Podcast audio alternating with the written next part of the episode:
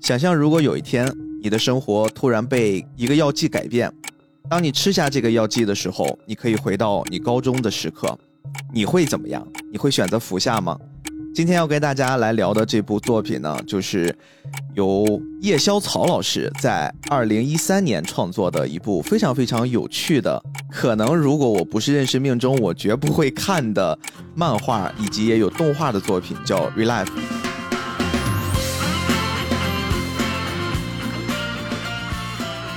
大家好，欢迎收听这期的菠萝油子，我是主播 B B，我是主播命中，命中注定的命中。今天跟大家来聊一部还蛮轻松的。我一开始命中跟我提的时候啊，我是想，哎呀，这个题材就那样吧。然后我们就做了一个月的计划。当准备要录这期的时候，这一个礼拜我确实上头啊，就 完全停不下来，把动画补完了，补漫画，然后补完漫画之后，开始疯狂的全网去找他的番外。哎呦我天呐！而且我不断的看呀，不断的心里面小鹿乱撞，就感觉我一三十多岁的男人，怎么现在也开始去 看这些东西了？我自己也开始磕 CP 了，完美带入男主女主，是不是？哦，真的真的，我不知道大家对这个作品有多少了解啊！我在看的过程之中，看到有一个人是这样留言的，他说这个作品呢，跟主角回到了高三时期的那个阶段同龄的话，你会是一种代入感。如果你回到了刚刚工作的那个阶段，比如说命中此刻啊，你现在作为一个刚入职场的社畜，你会是一种感受；如果你是一个在职场里面跟这个男主没有变小之前，二十八岁左右或者三十岁左右的这个阶段的时候，你再看这部漫画，又是一种完全不一样的感受了。就是同样一部作品可以有三种吃法，这个也是很有意思的一个体验吧。一鱼三吃可还行。但是我特别巧的是，其实我第一次看这个作品的时候，正好是我高三那年，真是高三，对，然后正巧，然后我再次拿起这部作品的时候，又正好是初入社畜的年纪，就完美对应上了。所以你真的会像我刚才看到的那个评论说的那个样子，至少你现在是两个阶段了。对对，你这次再看，跟你最初看会有感觉不一样吗？其实感觉不一样，还挺明显的。就，是吗？你，看问题的角度，然后你能抓到的那些。信息包括你怎么看待这个作品？当年的我和现在的我其实也发生了很大的变化嘛，这个差别肯定是有的。哎，今天咱们这事儿就放到后面具体的来聊一聊，包括我也再分享一个视角，可能我们真的就会把刚才说的这三种不一样的观感，我们给尽量的凑齐了。当然，我们可能还是以男性的视角，或者说这个男主的视角来跟大家分享。我们特别希望没有看过这个作品的你们，真的可以抽出一下午，真的只需要一下午的时间。你们就可以把这个作品给补完。喜欢看漫画的看漫画，喜欢看动画的看动画。我们今天呢，就作为一个抛砖引玉，跟大家好好的来分享一部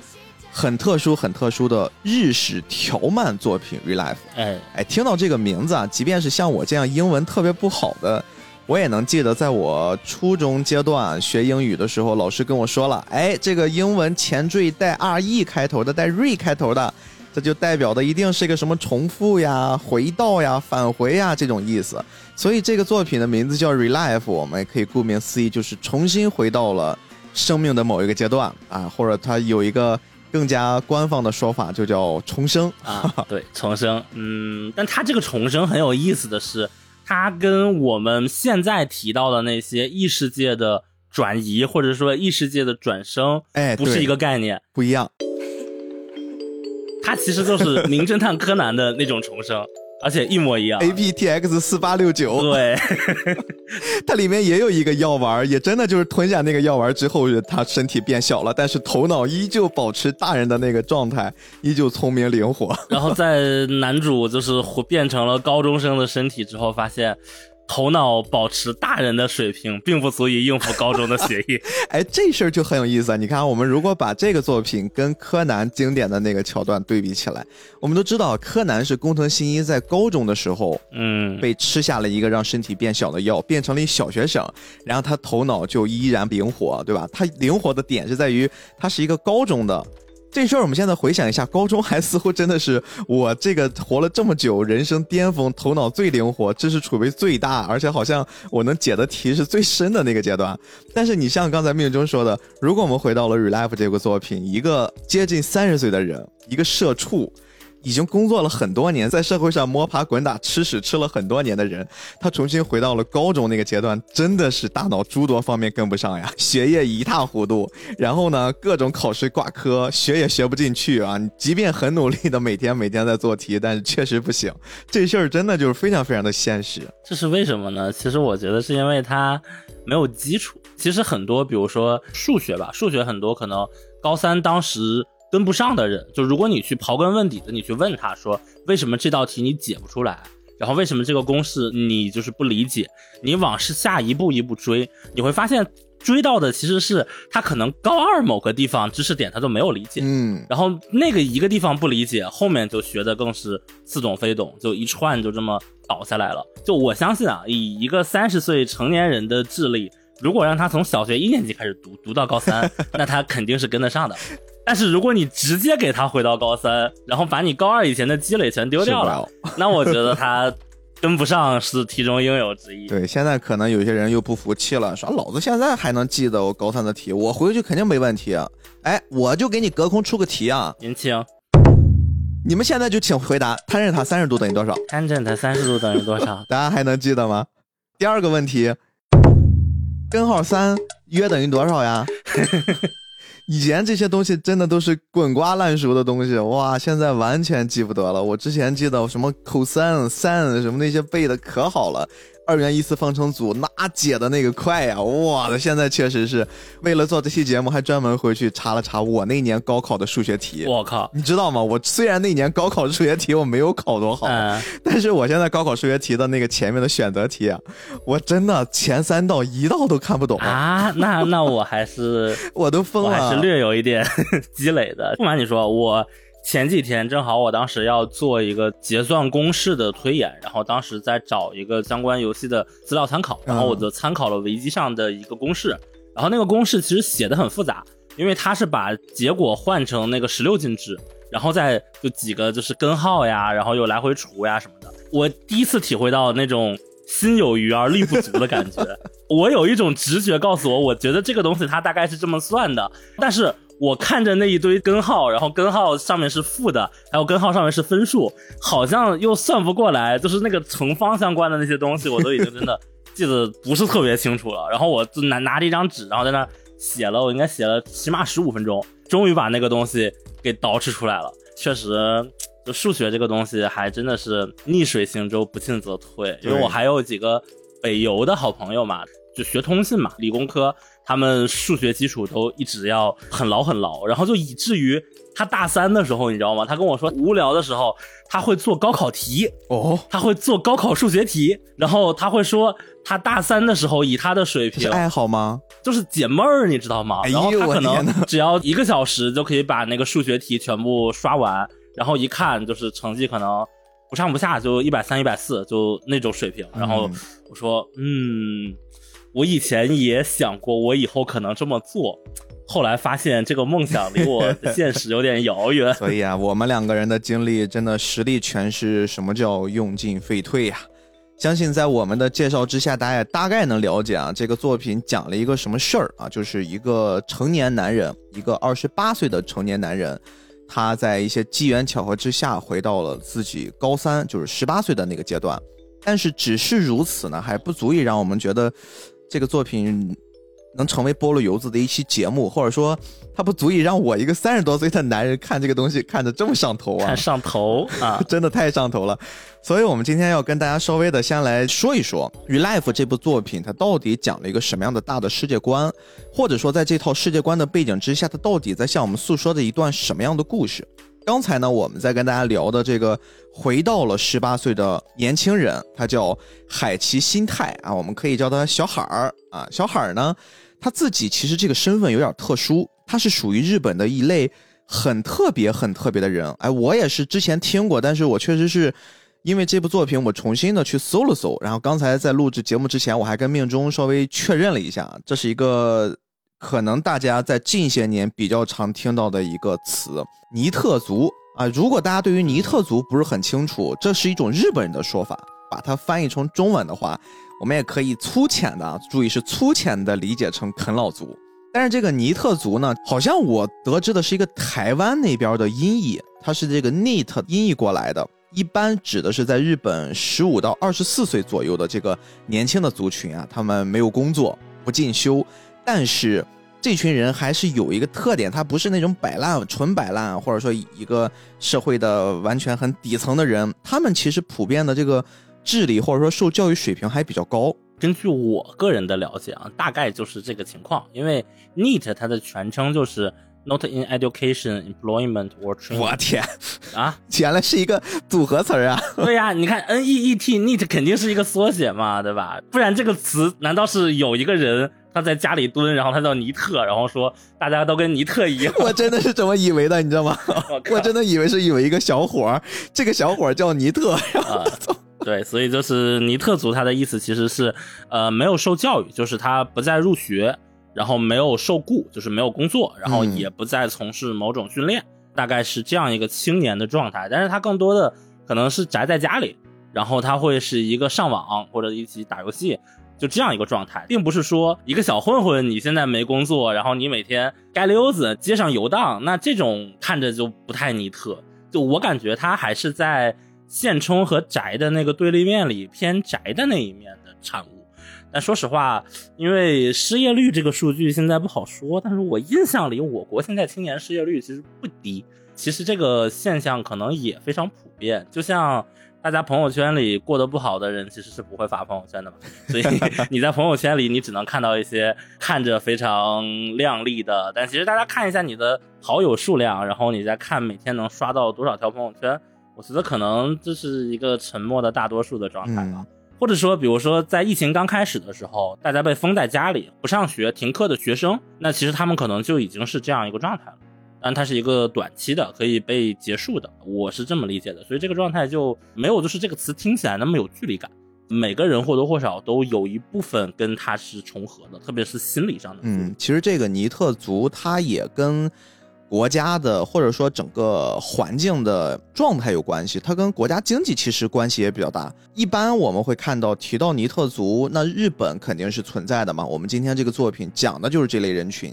然后包括在欧美国家，特别是美国，其实美国也有类似尼特族的这种称呼，他们那边称呼叫归巢族，这个可能有一部分人会听过。这个归巢族大概意思就是上了大学或者考完研之后。他们不想立刻投入到工作里面，更多的想法是我要重新回归家庭，还是依靠我父母给我的一些经济支撑啊，或者说来自父母的关怀，重新回到父母的怀抱，回到他们的身边，跟他们一起生活。就在美国那边会被称为叫归巢族。其实我不知道从哪一年传出了一种说法，就是美国人特独立、特冷血。今天我是十七岁零三百六十四天，我一过了今天晚上十二点。爸妈就啪一脚过完生日，祝你生日快乐，然后就把你踹出家门了。你自己从此自由生活，给你辆车啊！你我们断绝什么联系？其实没有这么夸张，因为 我姐现在不是在美国生活嘛，也聊这事儿。哦，确实是有，他们的有更多的是他们希望孩子能独立。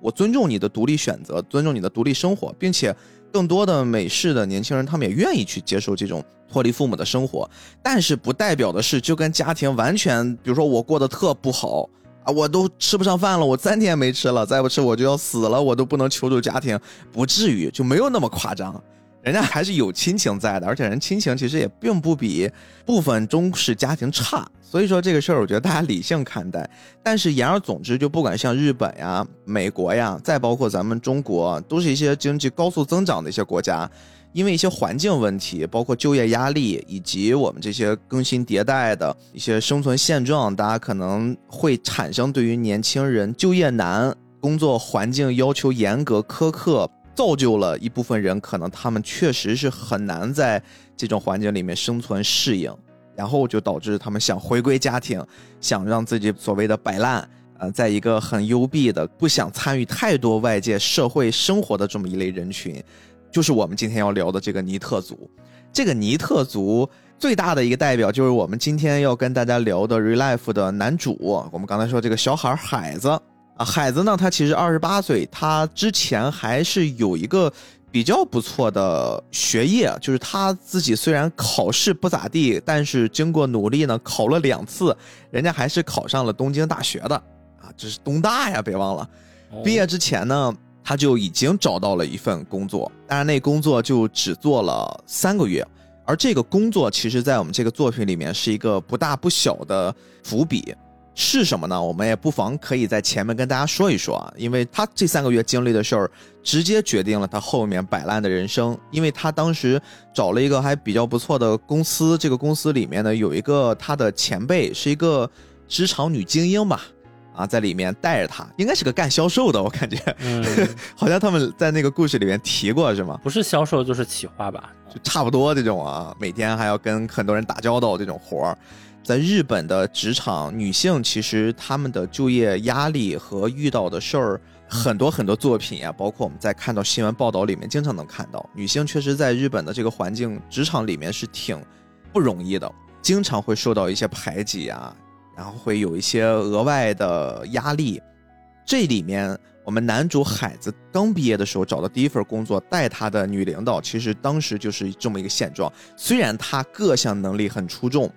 而且呢，也确实业绩各方面都非常不错，但是时不时的就会遇到一些来自身边同事，特别是男同事的冷言冷语啊，背后里暗地里说了一些有的没的，甚至都能传到当事人耳朵里面。而他带着的孩子呢，其实也会听到了自己的一些同事说自己的前辈，他自己是完全跟着前辈一起成长的，他知道前辈多么的努力，多么不容易，他有点接受不了这话。他的前辈就一直跟他说：“哎，忍一忍，忍一忍啊，没什么事儿啊，就不要在意就好了。这就是职场。”哎，明中现在对这话有没有理解呢？你现在也是工作了几个月了，是吧？俩月了，有了不到两个月，就是正式工作不到两个月。但其实我之前，呃，实习是有很多嘛，因为我现在来到的等于是一个内容创作行业，然后它和之前的行业会有一个很大的差别，在这边是大家一起去协同去制作完成一个事情。而不是他现在提的这种。我有一个很好的朋友，就我们一起在那个某四大里的某家会计师事务所就审计的实习，然后后来他留下来，然后有一个 return offer，然后现在就一直在那个地方干着。然后你会发现在这种情况下，审计这个行业它更像是一种零和博弈，就是因为你分进一个 team 之后，你整个 team 要做的事情就已经定了，能给你们发的所有工资奖金。这个预算单其实也都已经定了，然后那这个时候就会出现一种情况，叫互相背后捅刀子，就是他捅了你，相对而言他就会得利，就是是一个零和博弈的玩法。而我现在的这个行业就还好，嗯，起码目前为止不太会出现这样的情况。我那个朋友他其实也是最近几个月遭受了很多很不公正的待遇，管他的算是直系领导吧，就平常对他是笑眯眯的。但是在年终最后有一个打分的时候，给他打了非常非常非常低的分，直接把他卡住了。就是他是那个整个组里唯一一个没有晋升的。而且我这个同学其实做的事情就不说很优秀吧，但肯定是平均呃水准之上的。而且他还参加了一些就是辩论赛啊什么活动，大佬可能都听说过他。然后就没有人会想象到他可能会被 delay 掉，没有办法正常的按年级去晋升。但是事实上。就是因为他的领导给他打的那个分数，他就是升不了。而他领导为什么给他打那个分数，更多的情况可能就是单纯的看他不顺眼。这个事情，那你能怎么办呢？然后我的同学现在已经辞职了，跑到了另外一个互联网大厂当财务了。就就是打不过我，惹不起我还躲不起吗？最后只能是万事溜自觉啊！如果你忍不了，那你就只能溜了。嗯，我们的男主海子在他刚开始工作的那个阶段，跟你说的这个朋友非常非常的像。他觉得前辈没没有别人说的那么差劲，但是呢，他就气不过。他的前辈一直劝他说：“哎，无所谓了，不要在意这些事儿。”但是他还是忍不住，他就大声的呵斥那些人，并且呢，上报了这种情况。他本来以为自己所坚持的正义会给自己的前辈带来一些好的结果，但没想到。换回来的是更加的变本加厉，甚至连累到了自己的前辈。自己的前辈呢，受到了这些更加不公平的对待，以至于最后他做了一个特别特别感觉很痛心的一个行为啊，就是在日本这个高自杀率的国家，他最后选择了轻生。而且这一幕呢，刚好被刚刚踏入职场的孩子看到了。这一切对他来说刺激非常非常的大，以至于他后续像打领结这种稍微跟脖子跟绳子挂点钩的这种相关的动作，他都完全受不了啊，有非常严重的 PTSD。所以说，因为这件事情，他自己就没有去正式的再找工作，然后呢，他就很长一段时间就靠打零工啊，靠自己这样有一天没一天的混日子，跟家里面要点钱凑合过，就用这种方式生活。而在这个生活背后，他有一次遇到了一个很特殊的人。我们不能说这个人特殊，而是说这个人背后的那个企业特殊。他叫叶明了。我这个发音我还纠结了半天，我说他总不能叫叶明了吧？这个名字得多难听呀！一个叶明了，呃，叶明了同学呢，他其实是在一家很特殊、很特殊的公司。这公司就是我们今天说的这个节目的标题 “Relife 研究所”。这个研究所里面呢，他们正在研究一个很特殊的药剂，就是刚才我跟大家介绍的这个，可以理解是呃优化版的 APTX 四八六九啊。你吞下之后，你就可以回到你年轻的时候，并且呢，这个药它不是一个单向的，就是你想回来。他随时可以再给你一个长大的药，你吃下去睡一觉你就变大了，根本也不用像柯南里面喝白酒，然后还要是很辛苦的找那个解药，不用，哎，人家都是可以随便，你这个你也不用考虑科不科学、健不健康，反正想变小就变小，想长大了，比如说。回来参加一个什么朋友的葬礼呀，扫扫墓呀，或者我回来跟谁吃顿饭呀，开个会呀，要以大人的身份，我随时申请，申请给你一片药，吞下我就开始变大。但是这个药它有一点不一样的地方，它并不是真的让你所有的身体机能都回到了当时的状态，就只是你的外表回到了当时的状态，走两步路。该闪个腰，就是其实还是会闪腰，或者说你的自愈能力就也是二十八岁的人的样子，而不是一个十七岁的青少年人的水平。嗯，就这个东西，你细究起来，它其实是挺不科学的。但是呢，我觉得在这样一个作品里，它作为一个引子，大家是不用纠结的，就只是说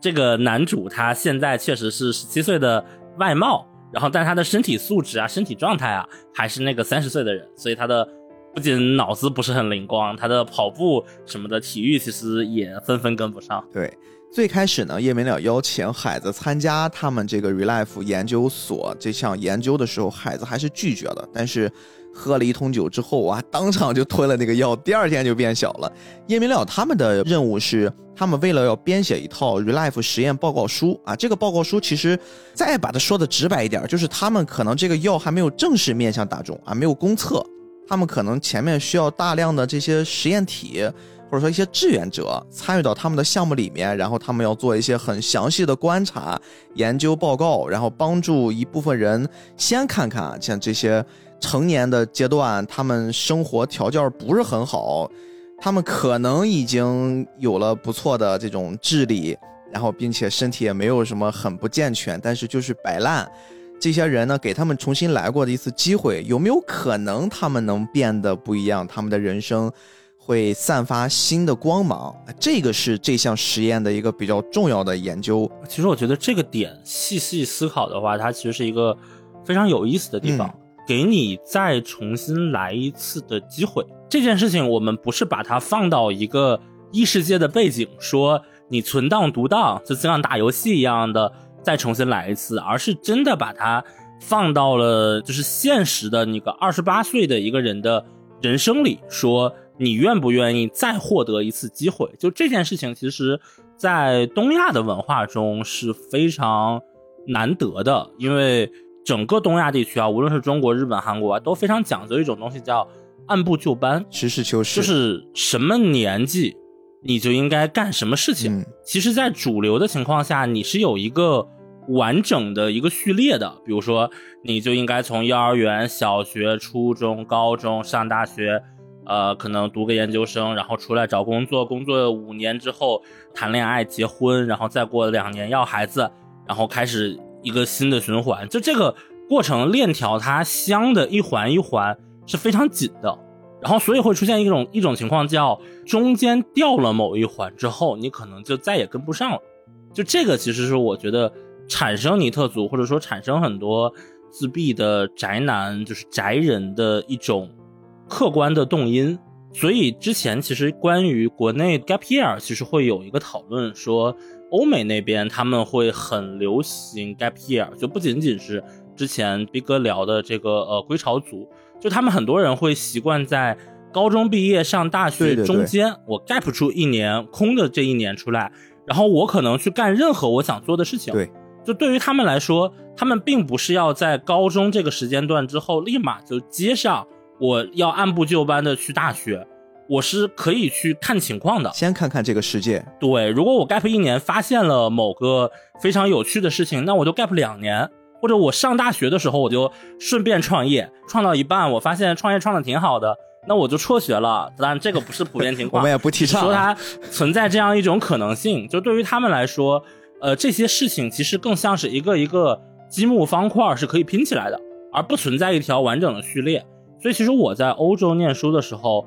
我的同学里很少很少有二十二岁来念研究生的人，啊，很多人可能是三十岁来念一个研究生，三十五岁甚至四十岁来念一个研究生，甚至我们当时就是我们学校里还有一个教授，教授他到年纪他退休了，他说我退休之后我要开启我人生的第二篇章，我要换一个领域，从一个博士重新开始读起，哇，人家要成为博士生候选人好。高呀，从一个博士开始从头读起，因为他之前其实已经是一个行业专家、业内大佬，参与制定一些什么巴拉巴拉很厉害的人了。对于他们来说，他们可能退休之后，他他觉得他的人生才刚刚开始，或者他的第二人生才刚刚开始。就是这个东西，其实我觉得，就对于他们来说，可能是有一种试错的机会。而国内的很多一直在渲染的情况就是，如果你秋招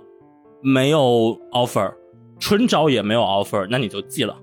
就是会是一种这样的情况，嗯然后所有人会慌不择路的会拿到其中一个 offer，就攥在手里，我也不管这个公司是不是适合的，到了这个公司不行就忍着，如果还不行，我三个月辞了，然后我就变尼特了。其实他就是没有提供一个可以给你再来一次的机会，这样一个容错的空间。但是我觉得他们整个无论说实验方案还是研究所，他们本身想提供的其实是这样一个东西，就是我现在给你把一些所谓的压力给你推开，就你不再是一个二十八岁的社畜，你不再是一个二十八岁的大龄没有工作经验，被世人瞧不起，被社会所排斥的尼特族、社保什么的，你都不用担心，你现在就回到有别人保护你的那个学生时代，然后你在这个时代看看你自己可以做出什么样的改变。就我觉得这个是他的重来一次，嗯而不是说是一个游戏里的啊死了我们重来一次。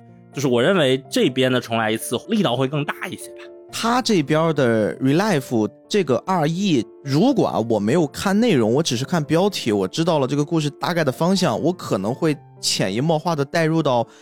这个男主他回到了他自己的高中，他还是认识那波高中的同学。比如说我是一个混子，我是一个不喜欢学数学、语文、英语的人。那么我这次再有一次我重来的机会，我回到那个班，我一定跟着我的英语老师好好学啊！我当时错过了一个姑娘，我一定重新再追那个姑娘。他不是这个逻辑，他的时间线是继续往前走的，对，就是说他没有一个时间跳回到过去的某一个节点，就是在此刻。昨天你可能是二十八岁，今天你就变成了十八岁，而十八岁你加入的是一个现在在这个时间段里面某一个地区某一个学校高三的班级，你作为插班生插进去，你认识了一波新的朋友，你重新在这个新的环境里面享受自己全新的高中三年级。它这个过程其实是很有意思的，就是我们虽然让你重来，但是我们没有那么多的以前咱们聊有回到过去，然后我们重新会有一些祖父悖论，各种奇怪的这种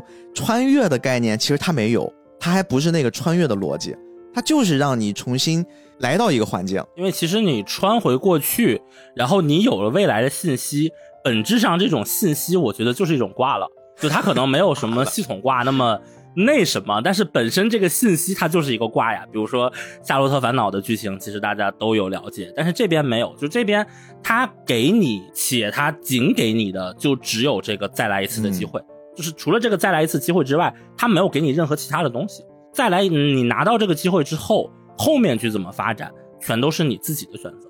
说到这个，就感觉又变成那种日本很传统的套路的风格，但其实这一点我看这个漫画的时候，我也挺有感触的。你会觉得这个漫画里的剧情也好，角色也罢，即视感都还蛮强的。对呃，这不是一种全新的东西，但是你跟着它看进去，就真的还是会有那种代入感、那种感动、那种揪特别强心，就甚至我会觉得它有一点那种白色相簿的感觉。嗯，也算是给了我另外一个启发吧。就是我们很多时候大家一直在想新东西，如果稍微有一点点和以前的某个东西像，我就会说，切，不就是以前那个东西吗？但其实不是这样的，就是一个故事好不好，好不好和新不新是两回事。一个东西它可以不够新，但是如果它做的足够好，那它就是一个好故事。那大家看完就会很受触动。而且刚才你在提及 gap year 的时候，我自己会有一个特别浓烈的感受。很巧的是，前段时间我们在群里面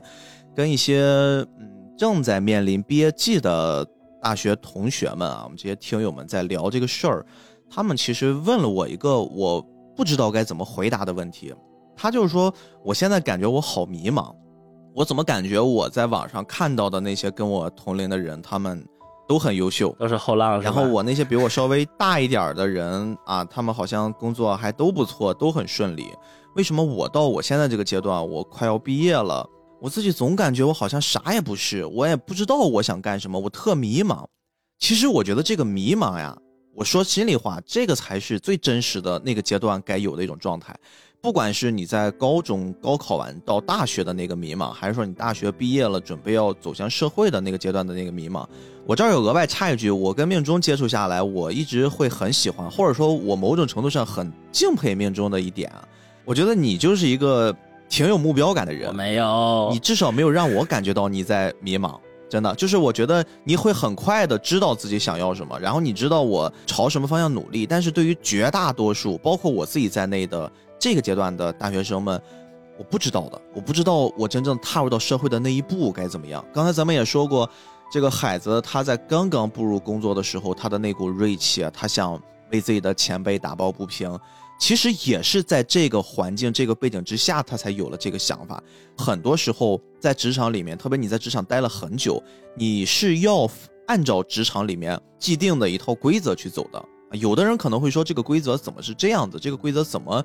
诸多的我看不顺眼，诸多的都不变？但是这个规则之下，每一个公司、每一个企业一定都有这么套东西啊。可能有的会翻译成企业文化，有的可能就会翻译成潜规则，看似完全不一样的一种说法，但是其实背后是一套大逻辑。而作为一个年轻人，你刚进入到一个公司，你特别中间你没有一个看看世界的一个过程的时候，你突然来到了一个全新的环境，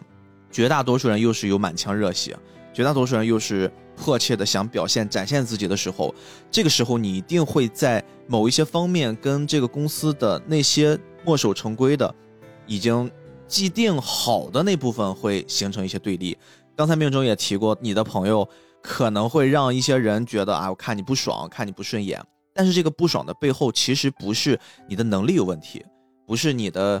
表达有问题，不是你的思想有问题，很可能只是你在这个阶段没有让自己表现出你接纳了这个小的社会、小的环境那套规章制度。哎，这事儿我们再往现在这个环境一说，我们经常会看到前阵子啊，零零后整顿职场，对吧？就经常会出来零零后步入职场了，好像把我们很多很多打工人心里面那股恶气给出了啊！加班我去你的，对吧？然后什么这个那个的，我看不顺眼我就骂。其实稍微理智一点的说，回到十年之前，我们九零这波人第一代刚刚步入职场的时候，如果大家翻一翻互联网，把时间段给限定一下，你也会发现，当时那个阶段也会出现九零后整顿职场的这个说法。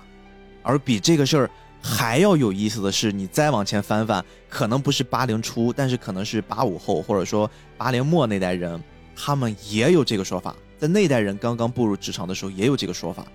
其实所谓的年轻人整顿职场这个说法一直都存在，这并不是零零后身上背的一个光环或者一套枷锁。这套东西的背后，其实是一种作为年轻人，我们怎么样去跟这个时代、跟这个职场这套规则去接触、去交往。我们不能说年轻人要完全改变职场，这你是牛逼的；我们也不能说你完全被职场这套东西驯服了，这是不对的。这些东西其实就是一套游戏，就像命中现在在做的这件事儿一样，非常像。你要去玩一套游戏，你确实要先遵照一套游戏规则，不能说你离开这套游戏规则，你不能玩这个游戏了，因为外面还有很多的游戏，还有很多好玩的东西等着你。但是当你选择的时候，你可能要先接受一套游戏规则，你或许才能从这个游戏规则里面体验到乐趣，或者说发现 bug。这是我觉得啊，我觉得就是你看刚才我们说的三个阶段，我把第三个阶段帮你补充上了。啊，就对我来说，所谓的职场规则，它可能是一个想象中的共同体，它是手段而不是目的。嗯，就是如果你能遵循这个规则之后，做成你想要的事情，那它就是一个可以凭借的方式。但是如果遵循了这个规则又做不成这件事情，就是达不成那个目的，或者说如果我们可以绕过这个规则，更好的去达成这样一个目的，那我会认为一个更合理一点的职场范围，就是一个更偏结果导向的这样一个氛围吧。虽然结果导向这个词它很容易滑坡滑到一些很残酷的情况上去，但是我确实是觉得。有很多规则，我个人认为是不太必要的，但这是目前我个人的看法。嗯，我因为之前的工作也是这种创意类的，我曾经面试过很多很多应届毕业生，一些年轻人。我其实特别喜欢年轻人有一些想法，就是我喜欢的他们的这些想法，并不是因为他们的想法有多成熟，他们能多么改变或者打破我们已有的一些很很固化的思维。特别你知道，对于影视这个行业，有时候。确实，你得需要一些新的想法注入进来，但是呢，绝大多数我所欣赏的那个东西，并不是说这个东西可以落地执行，然后显得你很牛，而是很多时候在职场里面，对于这些老油子、老油条们，他们好像已经没有主动去寻求改变的那份勇气了。因为这份勇气背后，我们翻译下来，它是我可能要对这份勇气负责任，我可能要为这份创新，我要去给他买账。甚至是我还要去接受，如果我自己作为这份创新，作为这份提出了新想法的负责人，这个话语的负责人，万一失败了，我该怎么面对我之前的这个环境？就这个其实是很多很多在职场里面我们看到新老交替很常见的现象，而就是在前段时间陪媳妇儿看那个一年一度喜剧大赛，然后里面呢，其中有一个作品是讲的努力的这件事儿。那个作品很直白的表现出我很努力，我很迫切，我有目标感，我努力想做到，想达到一个彼岸。但是同时呢，我好像又不想跟别人表现出我在努力。这个事儿是一个特别特别常见的现象。我特别想努力的把东西做好，然后我可能加班熬夜，我甚至呢，我一度为了这件事儿牺牲了很多我个人的休息时间，或者说我个人的娱乐时间。但是我同时在真正我达到那个目标那一刻之前，我。不想让人知道，因为如果一旦我这事儿失败了，我会觉得我这事儿特别丢脸，我会担心别人说：“嗨，你看吧，忙活一顿，这不还这样吗？”就这个话，可能在这一波人里面，他们的印象中是一件特别特别恐怖的事儿，这是一个特别特别不能接受的事儿。而当时大家就因为这个话题产生了一个非常非常激烈的讨论。哦，李诞他说了一句话，这个事儿呢。其实确实让我引起了反响，我特别想借着今天这个场合，我要跟命中看看你对这句话的理解是什么样子的。李诞他提的观点特别直接，他觉得就为什么努力，特别希望让别人看见，而且你自己还不能表现出你很努力的样子，他觉得这个事本身很奇怪。前面讨论完了之后，他必须要补一句，他说我必须要让我自己的这个表达变得完整。马老师，我得完整表达一下，觉得努力不丢人。我不爱说自己努力，是因为这是我应该做的。我有什么好到处说的？我就怕我身上有那种悲壮感啊！我觉得我努力了，你们可得对得起我，我可努力了啊！我可得得到这些东西。人一旦有这想法，我觉得就完蛋了。你就越不把它当回事儿，你就要把你自己心爱的那个东西踩在脚底下，然后捧在手心上。我是这么想的。其实我对这件事情，与其说是努力，或者说事情没有办成。我更倾向于把它用一个词描述，叫狼狈。哎，就其实我是有过这样的经历的，比如说我吃面的时候，其实我是很容易出汗的。然后，所以如果比如说我去吃火锅或者去吃一个酸菜鱼啊什么的，我会很容易，我吃两口我就开始满头大汗。平常随身其实我会带那种餐巾纸，然后我这个时候就会掏出纸开始擦汗，不是象征性的擦两滴啊，是你拿纸一抹，整个纸都湿透了。就会有这种情况。然后我有的时候我都会觉得这件事情感觉有一些狼狈，嗯或者就好像说你在雨天，然后你又没有伞，就你想快步走，快步走这件事情。不仅是说你自己不想淋雨，其实有的时候一些小雨可能无所谓啊。更重要的是，你不想让别人看到你这样被淋雨的那种狼狈的态度。就我会觉得，呃，如果努力了，特别是努力之后没有成果，就这件事情会让这个人的处境是变得比较狼狈。还是环境，而这种狼狈似乎是我们从小到大一种不太被大家所欣赏。或者说，起码是不太被大家所推崇的东西。我们永远在被教导的时候，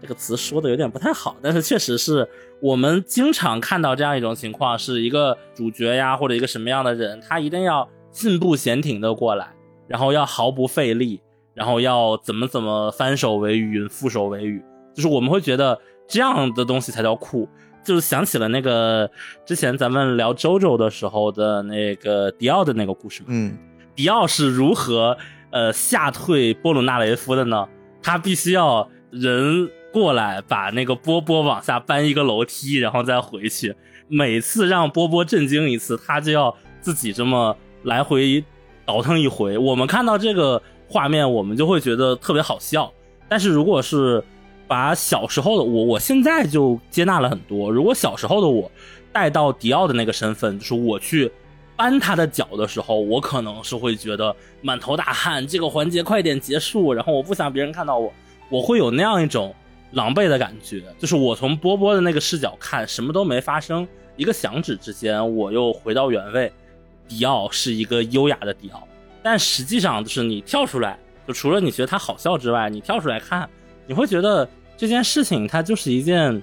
很自然而然的事情，就是比如说我我想吃苹果，那我就要去削一个苹果。那削苹果这件事情没什么丢人的，就是我想做一件事情，我想要做一件很难的事情，那我自然是要付出努力的。那付出努力这件事情是一种理所应当，而不是一种窘迫与狼狈。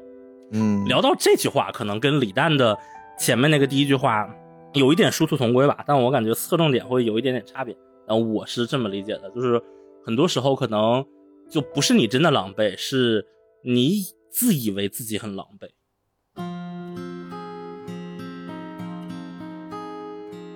你一直用“狼狈”这个词啊，我觉得呃，让更多人有代入感，可能我会把你理解的这个狼狈转化成就是尬，就是尴尬。我感觉我做这个事儿，我自己浑身不自在。因为尴尬的东西大家都不喜欢，但是为什么你像一些很特殊的行业啊，你比如说销售，比如说那些卖保险的，他们首先要在网上我们看到他们每天的什么晨会呀，什么那种好像是看笑话一样打着鸡血啊，每天加油加油，然后又拍手又跺脚的，让他们把所有的尊严都给放下，让他们把所有的这些什么脸面情面都丢下。我先处在了人生一个最尴尬的那个阶段，那未来我所有这个阈值我给你拉多了，我给你拉的高高的，那未来我遇到的这些情况，绝大多数我都可以含在其中。但是尴尬这件事儿，现在被这个时代给变得好像有一些过重了。现在时不时的我们能在网上看到以互联网打字交流的年轻人，他们就会特别特别担心尴尬这件事儿，由尴尬会产生出这些词儿啊，社恐，然后什么好尬呀。我这边社交困难，你会发现这些所有的东西，它都是回归在你自己会担心这个世界怎么看你，但实际上绝大多数情况之下，我自己会发现每一个我人生的尴尬节点，更多的那个难受的人只有我，别人不会因为你的尴尬对你产生你想象中的嘲笑，你想象中的那些不自在，你想象中的那些冷眼旁观。哪怕是我们举一个最极端的例子，在电梯里面今天放了一个屁，电梯里面满满的都是人，有男同事，有女同事，有你的领导，有你爱慕的女下属啊，女下属。哎呀，爱慕的女下属这个词儿有点奇怪哈，但是你会发现这件事儿很有可能在你下班之前，甚至你还没有下班那一刻，大家忙碌自己的事儿就全部忘了。但是这件事儿很可能会成为你一生的阴影，每次你进电梯，你可能都会回想起那个瞬间。你甚至会因为进了电梯间产生 PTSD，产生诸多的其他连带性的症状。其实这些东西，这是我们心理上自己给自己造成的。我不否认啊，这些情绪我们没法克服，我们这东西我们自己确实就发生在我自己身上了。我想努力，但我努力过了，我发现我解决不了。但是更多的时候，我觉得要给自己一些正向的心理疏导。尴尬在人生之中不是什么很特殊的事情，它就是我们诸多情绪之中的一种，它就是我们生活的常态。我们在生活里面许多许多情况之下，尴尬可能是处于我们人生最基础的那个阶级，它没有那么深。很多人为了面子，可能就是怕尴尬的那一瞬间，让自己吃了很多很多苦头。比如说，我肚子好难受呀，我明明可以在上课的时候举手，老师，我想上厕所，但是你怕举手的那一刻，全班人盯着你走出班门的那一段小距离，你就一直憋着。有很多我知道的朋友们，会一直憋着这个粑粑，一直拉着裤子尿裤子，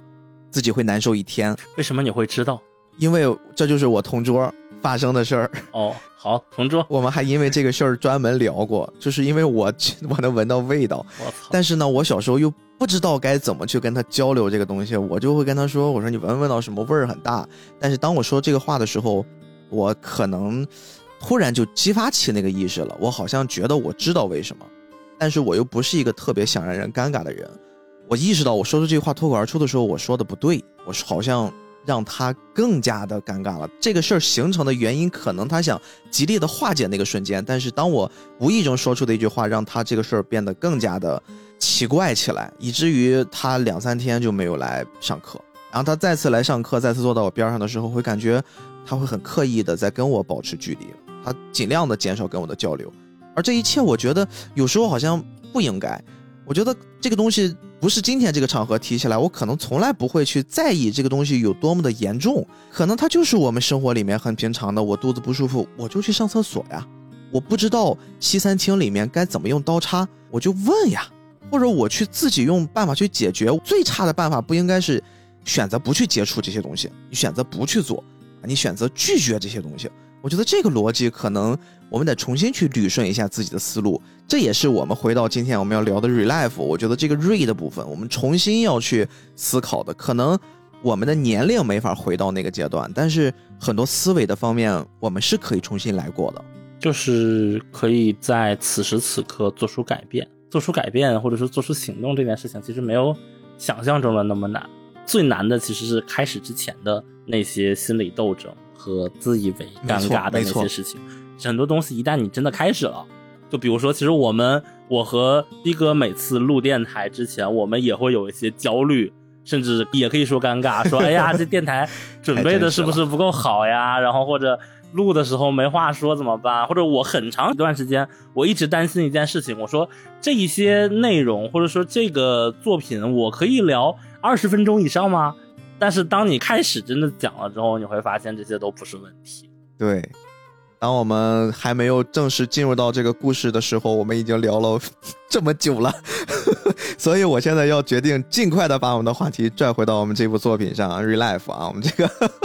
行行行，太不容易了。其实刚才我们也没有完全聊嗨聊偏，因为我们用了这么大一个过程去聊有的没的，结合我们男主海子他自己的经历，我们就是希望能告诉大家《Relife》这个作品它的一个大背景。当我们看到海子接受了叶明了的邀约，他回到了一个班级，他重新开启了为期一年的高三生活的时候。接下来的这个故事，很大的篇幅就是围绕这个背景展开了。但是这个过程我们不想用播客的方式跟大家去说太多，因为我们前面也聊过，这期节目我们更多希望能给大家一个抛砖引玉或者一个安利项、推荐项去说这个动画也好、漫画也好。我们在进入到这个高三班级发生的这么多故事之中呢，其实我有一个极强的代入感。这个代入感不是在一个瞬间，而是我随着这几集故事循序渐进的往下走，好像总会有一种假象，每一个发生的桥段，每一个原本八竿子跟我打不着的发生在日本动画里的故事，它就是我高中三年的人生。这一点是特别特别微妙、特别特别奇妙的。我举几个例子啊，这个班里面呢，其实是有几个主要的同学。刚才我们其实介绍过，一直引导海子进入到这场实验的叶明了，他作为海子的一个监护人这么一个身份呢，他自己其实也服下了那个变小的药啊，他也以插班生的身份来到了这个高三的班级里面，近距离的观察，并且为他提供一些支援。除了这个年轻版的叶明了之外呢，他们班里面还有一个学习特别好的姑娘，是一个黑长直，性格很孤僻，然后属于天然呆的那个类型。这个小女孩呢，她是连续几次都是考试考班里第一啊，学习成绩好的不得了。但是除了学习成绩之外，她就是一个。好像感觉日常对这个学习之外的所有的这些事情他都不在意，而且他也不是很擅长，不太会跟人交流。同时看到了一些生活里面我们感觉每个人可能都会接受的事儿，他自己完全不知道该怎么办，不知道该怎么处理。他叫日代千鹤，千鹤妹妹。一句话来解释的话，就是一个可能更呆一点的古剑同学。就是 古剑同学。我这次看的时候，我是这么去理解这个角色的。这个班里面呢会分班长，学习最好的男同学和女同学都可以担任这个班的班长。而千鹤呢，就顾名思义，这是第一个阶段，男主刚刚来到高三的这个班级里面的时候竞选的女性班长。而另一个男性班长跟海子关系也非常不错啊，叫大神何晨啊，很多人就直接称呼他为大神啊，他确实挺神的。就这哥们儿呢，会有一点儿太直男了。他学习成绩本身非常非常好，而且他有一个哥哥。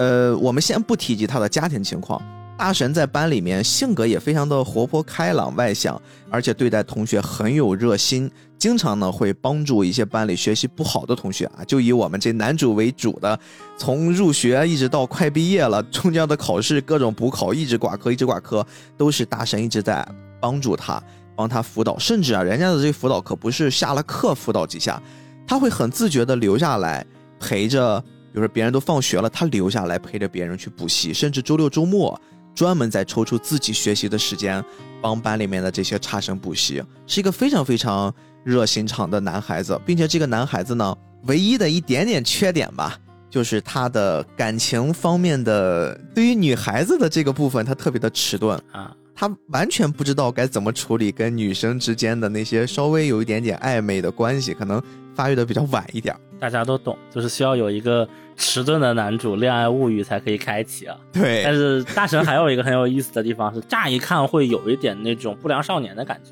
他头发还是那种淡金色的，他还会戴一个呃耳环。按现在流行的话说，黄毛嘛，一看就不是什么好人。但其实你跟他稍微接触一下，会发现他是一个这样的人。而且还有一个特别有意思的是，他还会做饭，哎，烹饪很好。有一次情人节。还是什么？他给男主送了那个做工非常精致的饼干，还是巧克力？然后男主说：“这是你买的吗？”大神说：“这是我做的。”就是忽然一下，这个女子力就上来了。对，大神有一个青梅竹马，是一个黄头发的妹妹。哎呦，这个黄头发的妹妹呢，其实在故事的前半段占的篇幅还真是挺大的。他们应该是到了高三重新分的班，然后凑成了现在我们看到的整个这个班集体。在凑成这个班之前呢，跟大神一直长时间在一起的这个青梅竹马烈生奈玲啊，我们这个名字比较难记，大家就把它想象成是一个傲娇女吧。这个傲娇的小姑娘呢，她自己学习成绩非常非常的好。之前他们班里面的那个女班长其实就是她，但是自从分到了这个班，遇到了一个比她学习更好的我们刚才说的这个千鹤妹妹的时候，她就变成了班里学习第二好的女生了。哎，没法当班长了。也因此呢，他没有办法因借助当班长的，经常去老师办公室给同学们来回拿作业的这个过程，跟大神有更多的接触。其实他们两个都是彼此喜欢，两个人很小就在一起，好像幼儿园阶段、小学阶段、初中、高中，他们都是一个长时间腻歪在一起，但是彼此又没有那么直接的表露心态。傲娇的红头发的妹妹呢，林奈除了学习很好之外，她的体育成绩也很好。但是她又没有那么好，就是他们这个班里面还有一个跟他们从小一起长大的叫小玉的姑娘。这个小玉她在他们这个学校里面就属于那种极具体育天赋的。但是我一直对这个创作这个作品的作者啊叶萧草老师，我有一点奇怪。我说为什么？给一个体育很好的女生塑造的形象是一个萌妹，短发萌妹的这么一个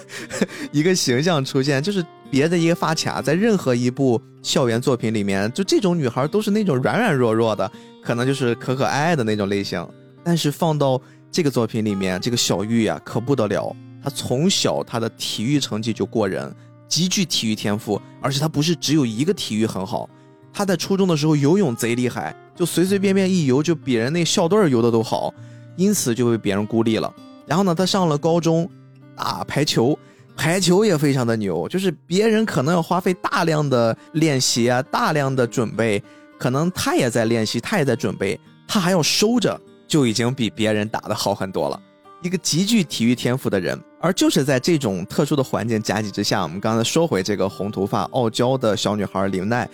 她自己就觉得很憋屈。你看我学习班里面老二，我打球啊还是学校的校队老二，我就感觉自己一直生活的方方面面被人压着。然后她又是一个极具追求完美，特别希望能争第一，好胜心很强的一个女孩，所以我们可想而知，在她身上整个高中三年发生的故事得有多少。他身边的男孩子依然很优秀，之前是班长，现在还是班长。但是因为他自己好像看似退步了，离自己喜欢的这个小男孩距离越来越远。但是他又碍于高三那个阶段的那种表达，他不能说出来啊，整个人就变得特别特别的窝火。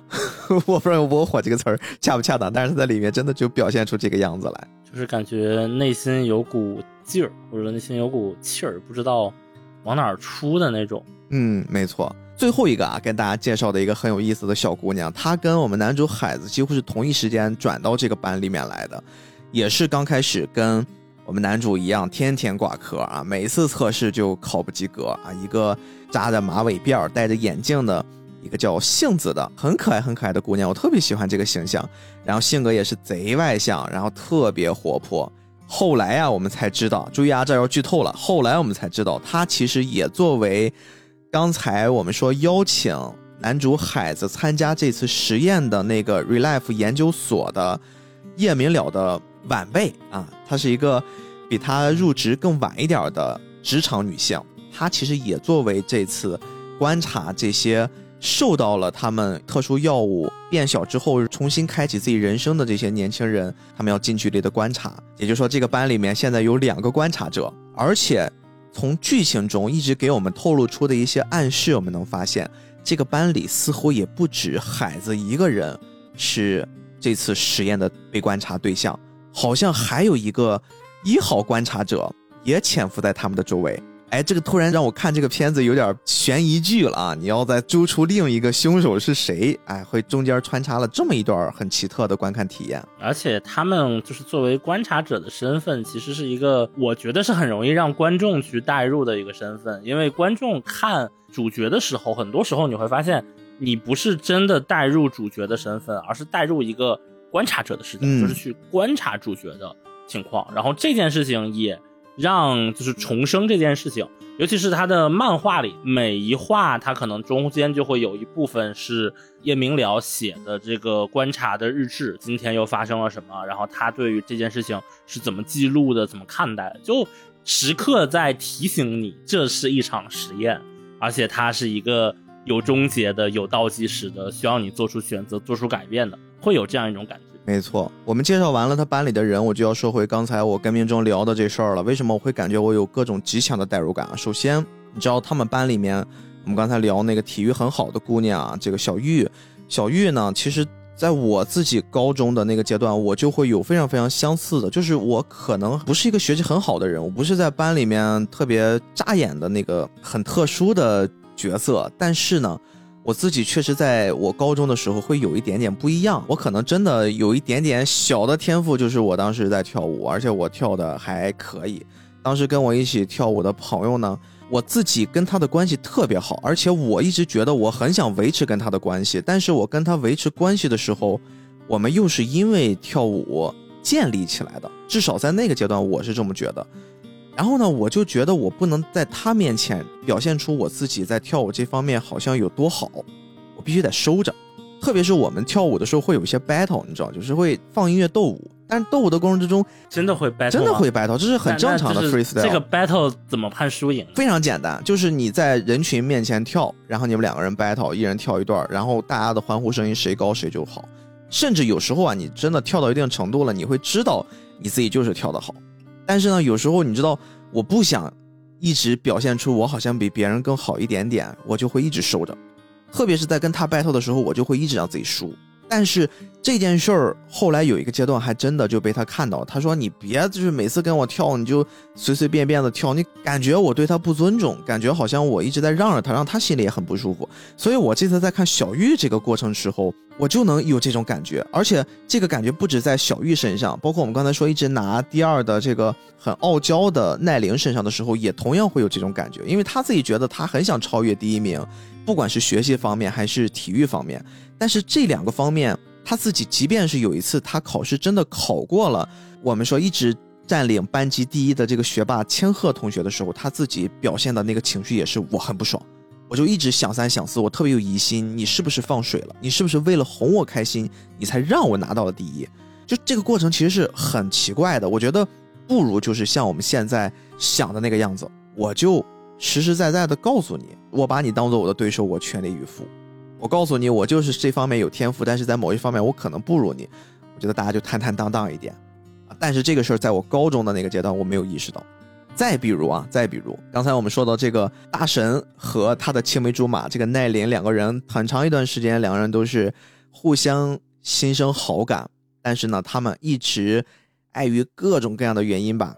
他们没法很直接的表达出自己心中所想。你知道这件事儿在高中这是一个多么多么常见的事儿。我们在之前的作品里面其实也提过啊，高中生的那种带有那个阶段特质的扭捏和隐忍，其实真的就表现在这个作品里面淋漓尽致。就让我想到我当时我身边我们班里面那些朋友，就是所有人真的是所有人，你身边的所有朋友同学都能看出这两个人互相在喜欢，但是全班只有他们两个人不承认，只有他们两个人一直在向对方示好。但是都不会表达出自己的真实想法，就是我会觉得很可惜。靠，好青春啊！就真的会很可惜。有时候我并不觉得，我想想我这个发言危不危险？但是我并不觉得早恋是一件坏事儿。就如果我未来有了孩子，我可能不太会让他放掉学业，放掉什么，不顾一切的去喜欢一个人，去爱一个人，轰轰烈烈谈一场恋爱。但是我可能会鼓励他，如果他跟我表达了他有自己喜欢的。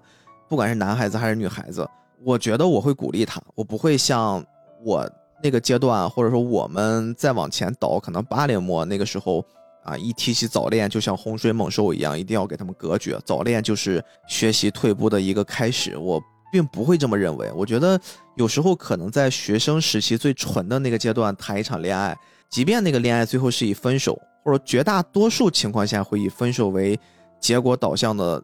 我觉得最后对于这个孩子的一生可能是利大于弊的，因为他在下一次再面临喜欢的情况，在面临分手的情况，在面临当爱慕的对象之间感情发生了一些裂痕的时候，他会更知道该怎么处理。而这个事儿越拖得晚，反而会越麻烦。如果你现在让一个二十七八岁、二十八九岁，甚至三十岁的人，他现在是母胎单身、母胎 solo 啊，我可能这么说会伤到我们部分听众，对不起。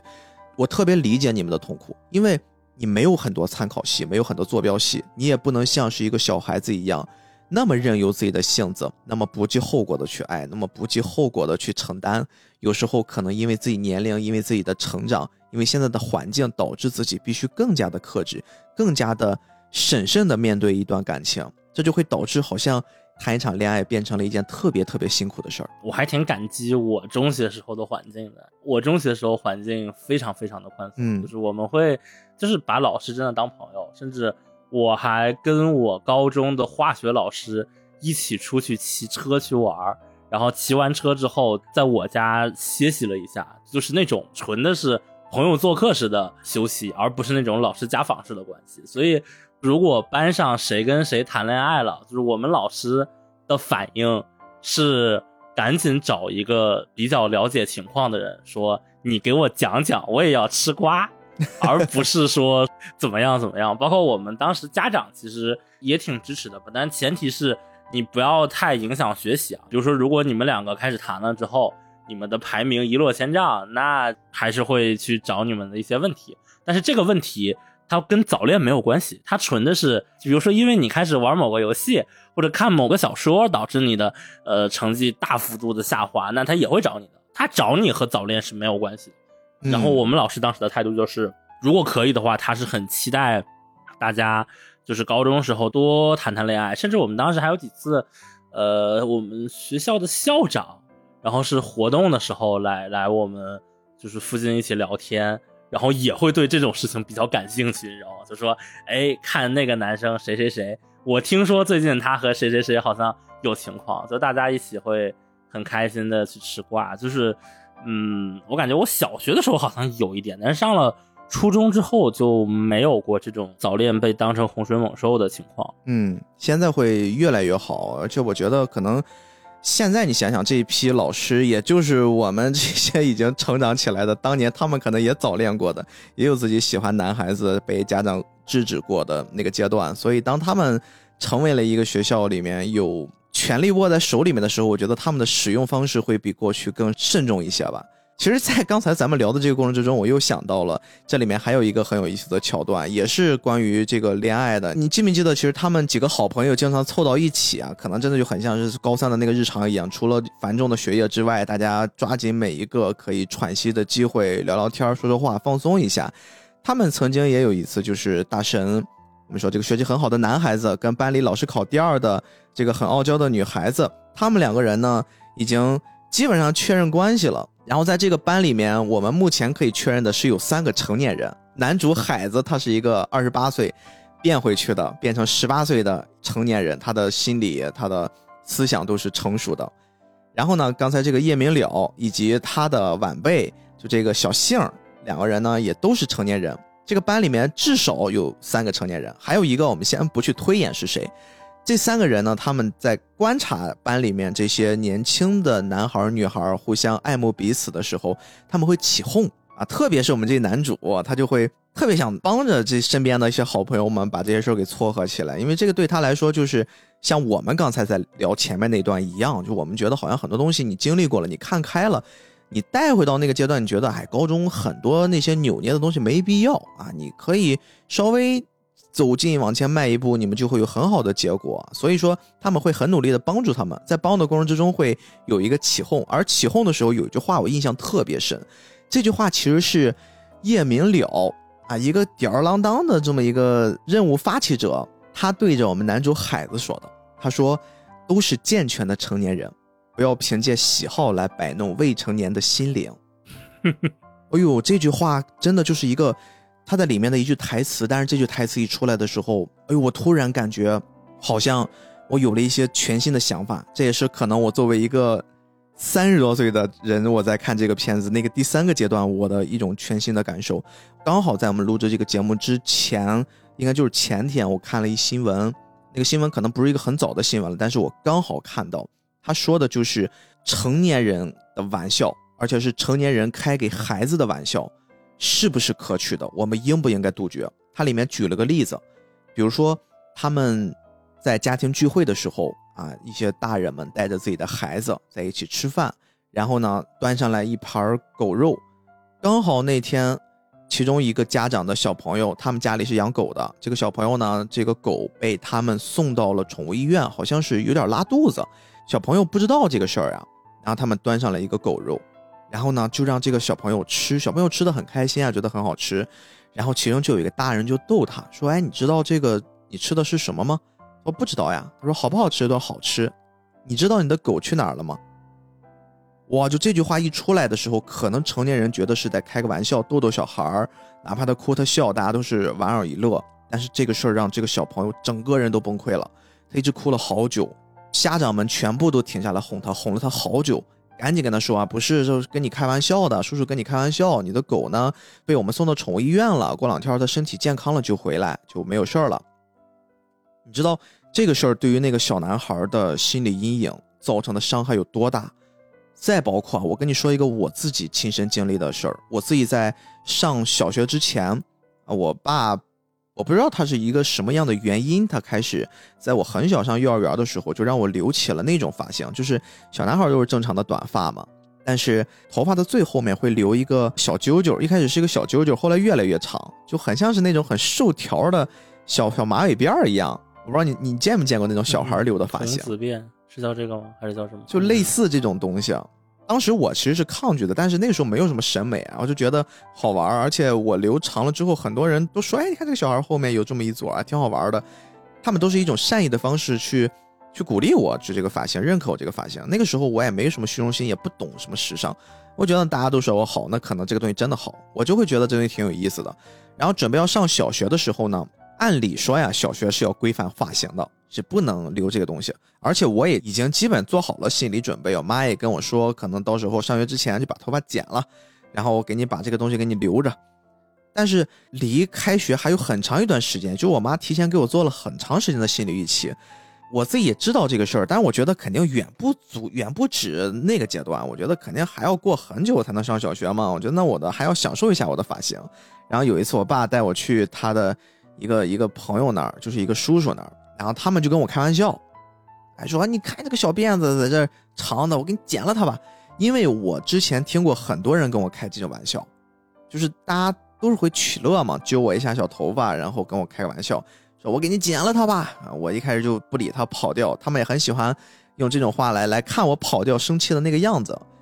因为经常会这么聊，我就觉得哦，可能就是一句玩笑。但是那天我还可能印象不是很深了，但是我能知道有这件事儿，他们还是这么跟我说，我给你把那个小辫子剪了吧，然后我就还是跑掉，然后我还别说，我说行啊，剪呀，然 然后你知道吗？我就跑到他的跟前儿，我说你剪呀，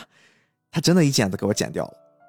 就真的就是当着我爸面，然后就给我剪了。我现在应该，我想想，我回想一下，我现在已经长到了可能当时给我剪头发的那个叔叔的那个年纪了，也基本上差不太多了。我正在揣测这个心态：如果你有一个朋友带着他的儿子到我这儿来玩儿然后呢，我看到这个孩子留了一个很有个性的头发，我跟他说：“我给你剪了他吧。”然后那个小孩说：“剪就剪。”然后可能这么回了一句，然后我就真的从我的办公桌里面拿起一把剪刀，给他把头发剪了。我在想这个事儿，我得是一个什么样的心态、什么样的心理，我才能做这个东西呢？我揣摩不透啊，我揣摩不透。但是那个事儿对我来说其实挺打击的。我并不是很喜欢那个头发本身，而是我刚才跟你说过，我很享受那个头发让别人给我带来的那种注目、那种目光。当那个头发剪掉的时候，我哭得很伤心，我爸也很生气，好像是把那个人骂了，然后呢，把剪掉的头发很仔细的收起来，好像我妈说至今还给我留着那撮头发。但是这件事一直让我就会有一种，我对于大人的玩笑的判断我拿捏不准，我有一种恐惧感，我不知道哪一句话是在逗我开心，哪一句话是跟我很认真的在说，以至于我很讨厌大人开这种玩笑，就是大人拿我开涮这件事儿，我觉得很讨厌。所以你知道我在看到这句话再出现的时候，都是健全的成年人，不要凭喜好摆弄未成年人的心灵。我突然就感觉，好像我也到了那个健全的成年人的时候了。我一直会跟咱们群里的听友说，我说成年人的美德是克制。可能我想起这个故事的时候，我会对于我自己的这套理论有了更深的认识吧。它里面就是叶明了说完这句话之后，绝对会被男主就我我现在已经不记得具体的情节了，但是我能想到凭性格。不说男主性，起码是会揶揄他一下，就是你又在装什么逼，就是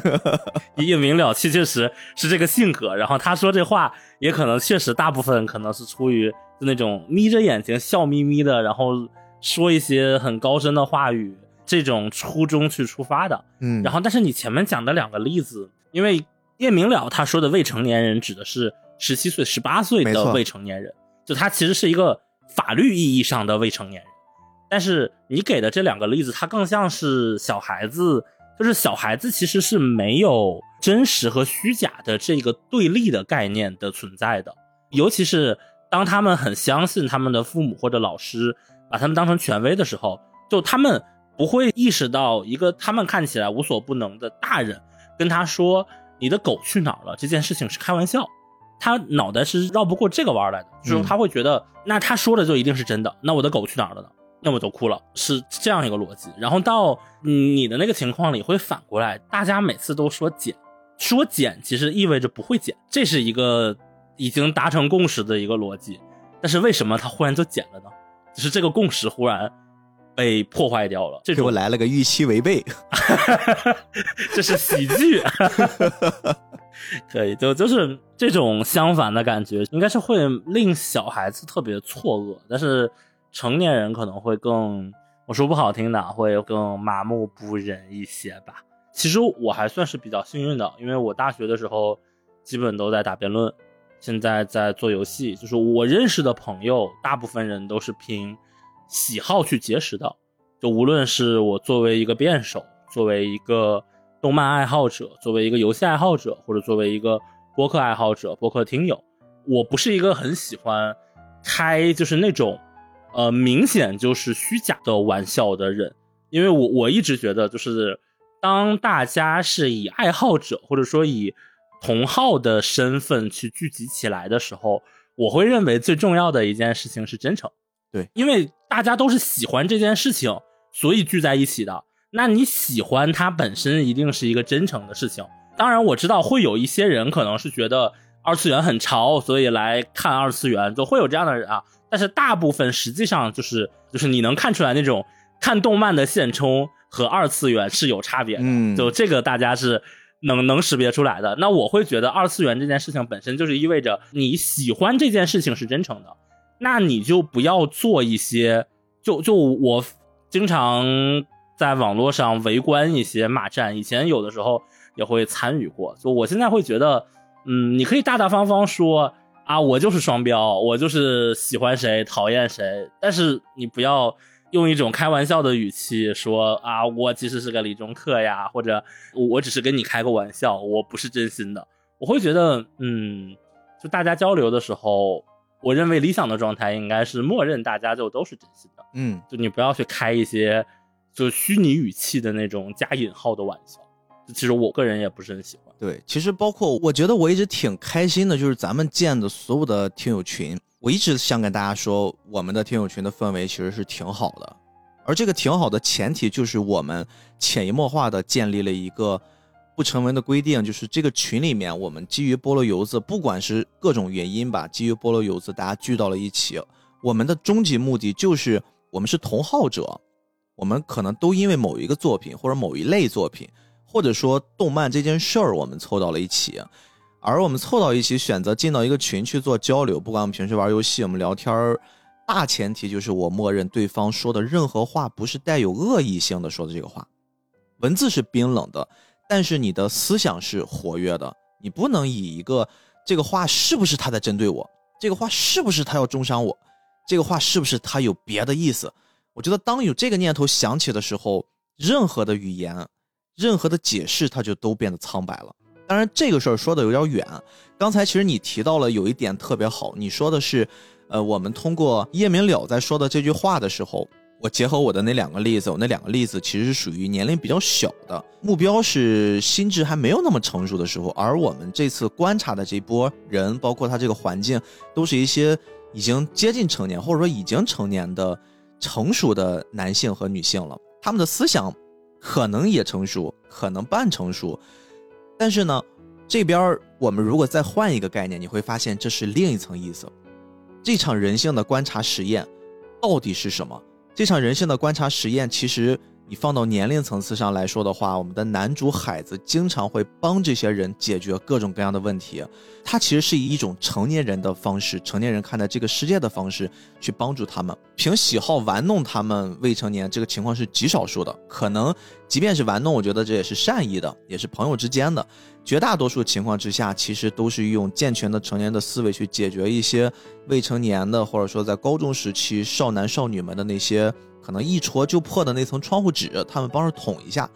但是在捅的这个过程之中，所有的言论。我看到弹幕上都会说海泽非常非常的体面，他是一个体面的成年人，他是一个令人尊敬的啊这个可靠的成年人，因为他说的话都非常的成熟，他知道在什么场合该说什么话，该跟你讲什么道理，该怎么样去给你做引导。但是啊，这个事儿我们放到动漫里面，而且我们看到的是一个好的结果，甚至我们是从头到尾顺着剧情走，我们得出的这样的结论。如果我单独把它变成是一个片段呢？如果你不了解这群人，你突然从中间看到了有一个成年的大叔在跟一群年轻人，经常，我建议你这个样子可能比较好啊，可能你这样子那个人就不会怎么样了。我再给你举几个例子啊，头头是道，有理有据，逻辑清晰。放到现在的社会，放到现在的互联网上，会出来一个新的词儿叫爹味儿。可能呀，我知道爹味儿本身其实它会有一个覆盖人群，它覆盖的是那些。喜欢去跟人讲道理的，像是爹训儿子一样的感觉。我是过来人啊，我跟你讲一这个讲一段道理，我可能不受控制的，我就想去跟你分享我的经验啊，也不管你能不能接受，愿不愿意接受，想不想听啊，这类人是爹味儿。但是如果你反过来想，如果从这个出发点上来想的话，就是所谓的被扣上了爹味标签的这波人，他们是不是坏人？他们是不是有一些？别的目的去做这个东西，我就是希望你不好，我就希望看到你出丑，我就希望你这个什么人生过得不如意。他这个出发点到底是好的还是坏的？我一直觉得，就是我在面对“爹味”这个词儿的时候，我其实是一直打问号的。我挺反感别人经常拿这个词儿扣到一些男性，也有一些女性身上的。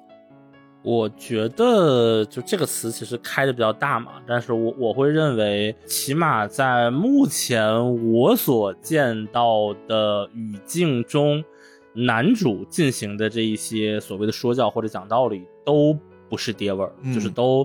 不会被这个词所覆盖到，因为我认为就是在我的理解里啊，就是爹味儿这个词，它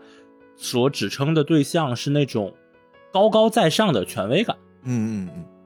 就是他不一定是真的要跟你讲一个道理，或者真的要教你什么，但是他一定要体现出一个东西，他跟你之间是有一个权力地位的差别的。嗯，就是他一定是比你高一级的。我不管说我是一个什么样的权威，或者说呃我是一个过来人，这个其实是一个很经典的一个说法，就哎呀我是过来人，我告诉你应该怎么怎么样。就他说这句话的时候，其实默认的是把两者放到了一个不对等的地位上，而其实当我们说爹味儿这件事情，另部分人感觉不舒服，并不是说你为我好，所以我不舒服，这个逻辑是很荒谬的，也不是说你在说教，你在给我讲一些没有用的道理，令我不舒服。知乎上没有用的道理太多了吧？我们看过了那么多道理，我们却依旧过不好的一生。这一生，大家都喜欢看道理，对吧？其实不是这个，而是说它有一个隐含的条件是，当我向你说教的时候，背后有一个话语是，我比你更权威。无论这个权威来源于辈分、来源于阶级、来源于权力、来源于经验、来源于任何事情都好，但是我比你更权威，所以现在听我的。这种感觉其实是最令人难受的。就无论这个差距多小，一旦你开始出现这种权力上的差别。我觉得是大家是很难受的，所以你回过头来去看这个里面的故事啊，就你不用管他是不是一个成年人，或者他的心智是怎么样的，你会发现每一次男主在和他们聊天的时候，都是一些推心置腹，或者说这个问题我来帮大家一起解决。我觉得这种情况，它和爹味儿的那个差别其实是比较远的，甚至我现在能想到的整个剧里。爹味儿最重的应该是女主，就是当女主二话不说把其他人要做的东西给做了，或者她当时二话不说就定了那个校园季的那个方案的时候，那个时候应该是整个剧里我觉得爹味最重的一个环节。反而给他打圆场的男主一直是一个水善利万物而不争的角度。所以你看，如果我们达到了同样的一个目的啊，我们都是希望能给这个事情一个比较圆满的解决，或者给你一些建议，指明一条道路。用爹味儿的，用你刚才诠释的那个爹味儿的逻辑，它会有一种像你说的阶级感，划分出我们的这个不平等性。而像男主的这个做法，其实他会更多的循序善诱，而且他会真正让自己带入到他所表达的那个对象的那个氛围之中。用现在比较流行的话说，其实就是用爹味儿说教这一套，他没有提供对应的情绪价值。你这就太职场了，你这就这俩月你经历了什么呀？不是不是，哎，情绪价值是一个呃心理学的词，这个词儿现在可是一个互联网词了，你知道吗？这是互联网公司常用的啊？是吗？哦，那我我我不，那那我需要澄清一下，我学到情绪价值这个词是在我大二的组织行为学课堂上，老师真的把它当成一个名词去讲的，和现在流行的 也可以吧？但是这个词的本意是好的，就是我还是回到刚才我的那个表达语境里面。其实我觉得这个东西的差异，其实归根结底还是在于怎么样沟通，怎么样去说话。这个东西其实是在男主和女主的改变之中，我们在这个作品的后半部分，我们所有人都能看得到的。啊，甭管我们刚才说的这个爹味儿这个话题，跟我们真正男主是不是有爹味儿这个概念融不融得通啊？但是如何表达，如何作为一个成年人学会说话这件事儿，其实尤其重要。包括我现在做播客，我很大一部分都是应该感谢我刚入职场的时候带着我的那个领导。我现在一直叫他哥，他在我离职之后一直在帮我。我觉得我从他那儿学到最有用的，甚至我觉得对我受用终生的，就是他教会了我怎么说话。哎，有的人就会问，怎么说话这件事儿这么难吗？为什么还要教？其实越是工作，你会发现说话的语言之道，你怎么样把一件事儿你表达的清楚，而且不让在场的任何一个人感到不适，其实是非常非常难的。特别是当你的工作是需要面对多方的对接，你需要传达的是多个渠道、多个角色的时候，说话太重要了。一个是信息的准确性，一个是别人的接受度，还有一个最重要的就是你说出去的话是不是有回转的余地。就这三个东西，真的是我在工作的这几年我学习到最多最多的。甚至我在做播客，我觉得很大程度上没有人教会我。具体该怎么做播客？但是播客这个事儿，我其实就是从怎么说话，或者说练习自己如何说好话做起来的，才有了今天的菠萝油子，有了这么多我跟你啊，跟之前所有的搭档，跟所有的我们的嘉宾们一场一场愉快的沟通。我觉得这件事儿是成年人应该去掌握的，应该去试着让自己尽可能变好的一个非常非常重要的生存技能。换一个词，就是一个更正确、更高效的沟通方式嘛。你看，就男主他们遇见的环境是一个未成年的中学的环境，那还是需要沟通。就这件事情，我觉得和成不成年是没有关系的。但是这件事情，话说回来，就是从我现在的角度看，就是我现在做的这个岗位上的事情，确实也需要和不同岗位、不同职能、多方的人去沟通。同时，最后这件事情可能还是要到我这里来验收，就是我要做一个。整体的兜底，然后这个时候我就会发现，带我的那个同事也会跟我说一个非常重要的一句话，他说他也认为游戏设计师最重要的能力之一其实也是沟通，嗯，而这个沟通，因为它是一个双向的嘛，所以它不仅是涵盖说话，当然说话和沟通本身就是一个一体两面的过程，一面是表达，一面是倾听。比如说很多东西啊，就是你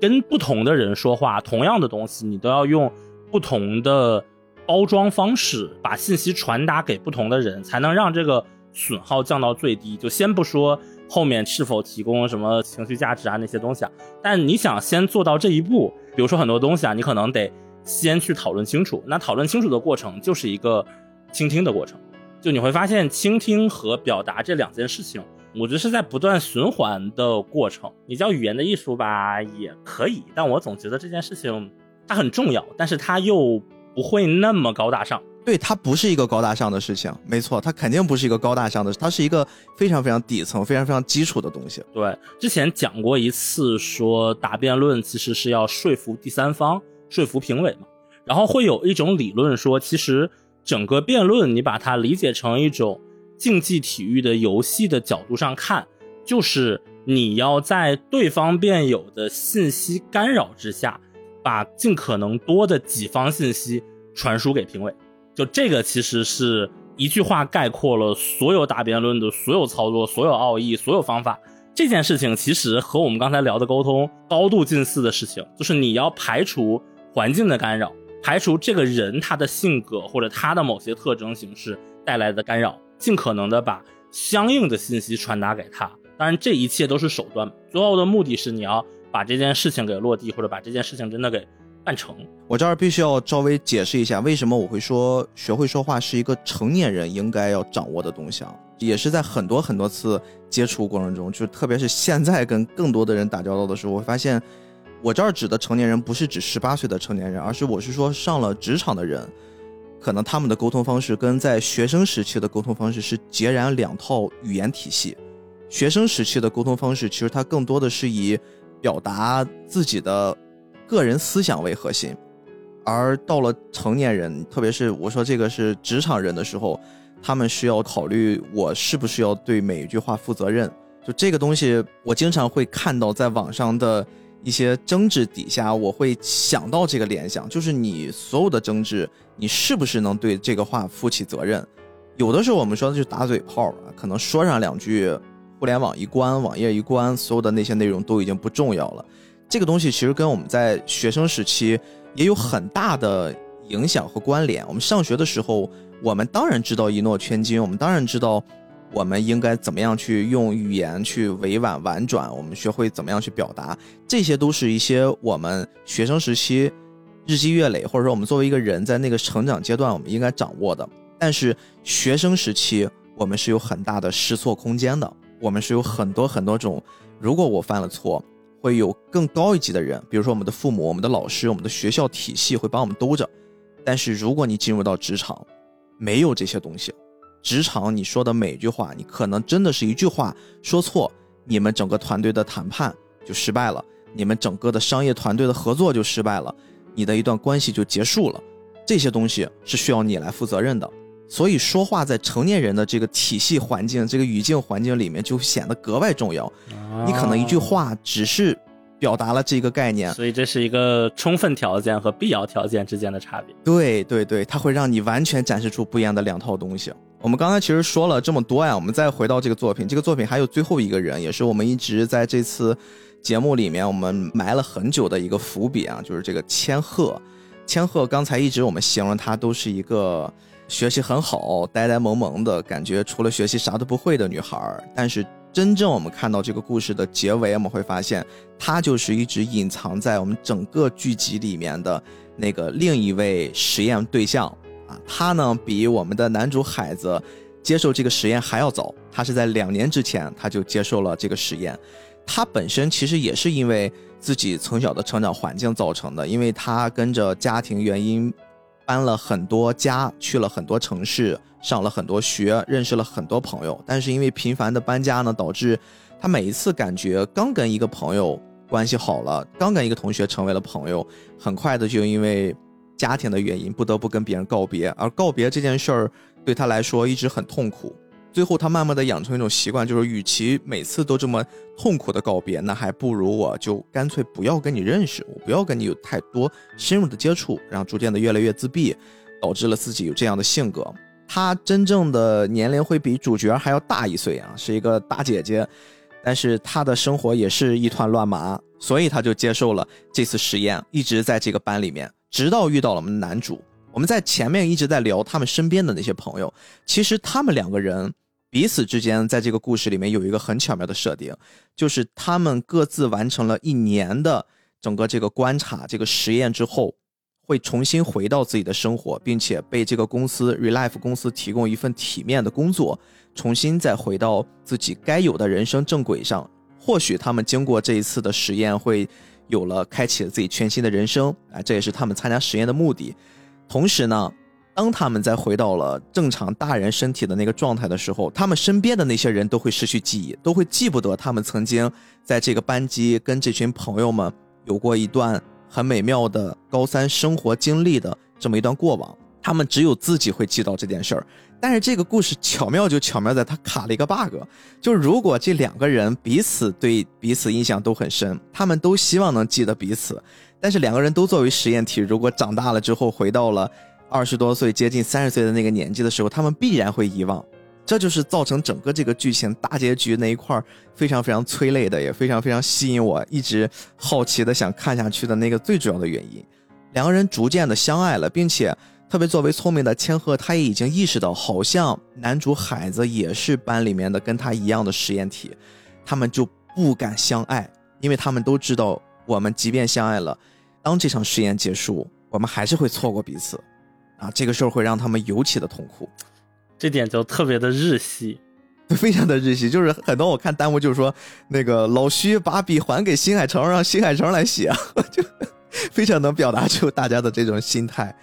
这块呢，其实动画版给了一个很有意思的结局啊。我们这儿不得不要再多一嘴啊。这个动画版呢，其实第一季或者说正片其实是有十二集的，但是他没有讲到这个故事的结尾。好像我听命中说，这个故事是一直很缺钱，制作组最后不得不通过众筹的方式筹集了四集，才把这个故事完整给交代结束。其实当年一六年，一会儿我们还会稍微聊到一下这件事情。就一六年正片出来的时候，其实是这个 Relife 整个作品或者说整个 IP 它风头正盛的时候。其实它后面还有一些什么舞台剧啊、电影啊，它有很多相关的改编的企划。但是它好巧不巧的是，它一六年它的正片放出的时候，选择了一种嗯，现在看来是很有钱的人才能做的事情，叫一拳放送。就是他把十二集一口气全部放了出来，然后它的代价就是，它就没有讨论度了。然后没有讨论度之后，整个作品的动画化的热度一下就下去了。然后最后这件事情就变成了一个亏本赔钱的事情了。就这件事情，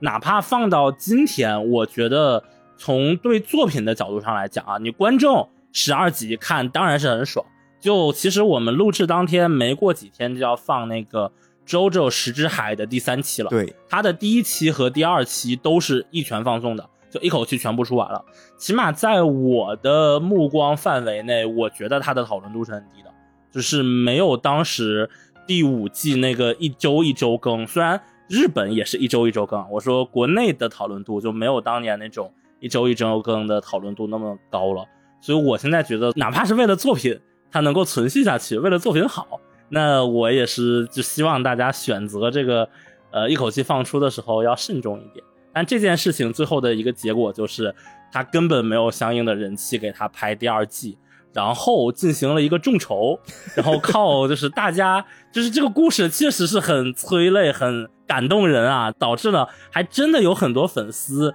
愿意投钱去拍动画。做过动画的都知道，就是动画的这个成本，虽然动画在拼命的压榨。每一个制作人员，就是每一个人的画单张、画一卡的成本其实是很低的，但是你要做动画这件事情，它的成本就还是很高的。但是你众筹众筹着，就生生的能把这个东西钱给众筹出来，我觉得也是很不容易。虽然最后你会发现，他众筹出来的这个钱拍这个四集完结篇也是非常非常的勉强，你甚至能感觉就是万策尽。安野秀明拍艾娃最后那一集就是这种感觉吧。我举个例子啊，一共有四集啊，后面众筹出来的一共有四集。第三集呢，当这个女主千鹤终于跟我们海子要决定约会了，因为他们的高三生涯马上就要结束了。两人约会的时候，彼此给彼此。买了一个小礼物，然后逛了逛街，整个那一段就只有 CV 在很努力的表演，然后配合着像幻灯片一样的画面，一张一张的过。而且他这个幻灯片还不是说像那个画的很优美的那种成品图，就专门为了幻灯片的播放方式放出来的。它很像就是原画，这个原画呢可能是动画的头尾两帧，然后比如说摆头，一个往左边，一个往右边，然后他配合那个 CV 说 嗯，回头看了一眼，他就放了两张图片，然后大量的这种 PPT。动画过去，再包括人来人往的这些人群的画像，它全部都是用一些透明的色块给带过去的，就你明显感觉出确实经费不多。但是无论如何，他把这个完结篇最后是拍了出来，也算是圆了很多观众的梦。嗯。还不错，是的，结尾还不错。对对对，虽然很多人会诟病说它跟漫画的部分差别很大，我也非常非常建议啊，大家先以动画入坑，然后好好的去看一看漫画。我这儿稍微把漫画的结尾给大家稍微补一补，你们就知道差在哪儿了。它这个漫画的结尾就是两个人重新都遗忘了彼此，回到了自己原本的生活。两个人也因为这场实验，各自也回到了 Relife 的这个公司。并且获得了一份还不错的、很体面的工作。然后我们的这个千鹤呢，因为他一直之前工作的原因，他学习成绩又很好，他参加了这个 Relife 公司的药剂组，就是给他们研制这些药的。而我们的男主呢，他自己觉得他在叶明了的配合之下，他觉得他也要。最后变成叶明了那个职务啊，他去选择一些可能生活不如意的那些年轻人，很失意的年轻人，重新给他们提供一个机会，并且辅佐他们，帮他们重新开启自己更美好的人生吧。他们两个人都不约而同的选择了这个公司，这个公司为他们去办了一场新人见面会，两个人又像第一次在学校里面相遇的那个样子啊，不小心我坐了你的位置，然后产生了一些交集，最后。别人都去参加下一场了，两个人被遗留在了那个位置，发生了一段对话。两个人对话，因为他们的设定是只能记得自己在之前的那个实验里面的经历，但是因为你作为别人的那部分记忆是会被删除的，所以两个人是压根儿记不得。但是他们又曾经在一个班，曾经还相爱过，经历了很多共同的事儿，又看烟花呀，又有什么校园季呀，各种各样的活动。两个人就跟对暗号一样，你一嘴我一嘴，加上之前给彼此买的小礼物，全部对上了。然后两个人就特别开心，好像相认了，记忆被打通了，然后哎，快乐的在一起。漫画版本里面其实会加了非常非常多的细节，比如说他们为什么作为一个给新人专门办的一场欢迎仪式，最后会所有人都走了，只剩下两个人在一起。其实这些都是组织给他们秘密安排的啊，组织希望他们还是尽可能的希望相认，但是组织又不能违反自己的实验原则，不能直接告诉他们。再包括两个人为什么在彼此交流的时候能忽然想起彼此。动画里面就是对话嘛，但是在漫画里面，他会用之前彼此送给自己的那个手机挂链儿，很多很多的提示暗示都是靠这个手机挂链儿给他们串起来的。所以我非常非常建议大家从动画入坑，然后去看一看漫画，真的是非常非常不错的一部作品。我说实话，我现在觉得它这个结局吧，你说有没有受到你的名字的影响呢？我觉得肯定是有的。但这件事情我不做评价，就确实是会有很多的。即视感，但是说回前面发表过的那个观点，就是新不新是一个问题，好不好是另一个。我们的听众朋友们，如果这期真的被我们安利成功了，他们也会有自己的办法找到这个作品，然后把它给补完的。包括刚才我跟大家说的那个结尾啊，那不是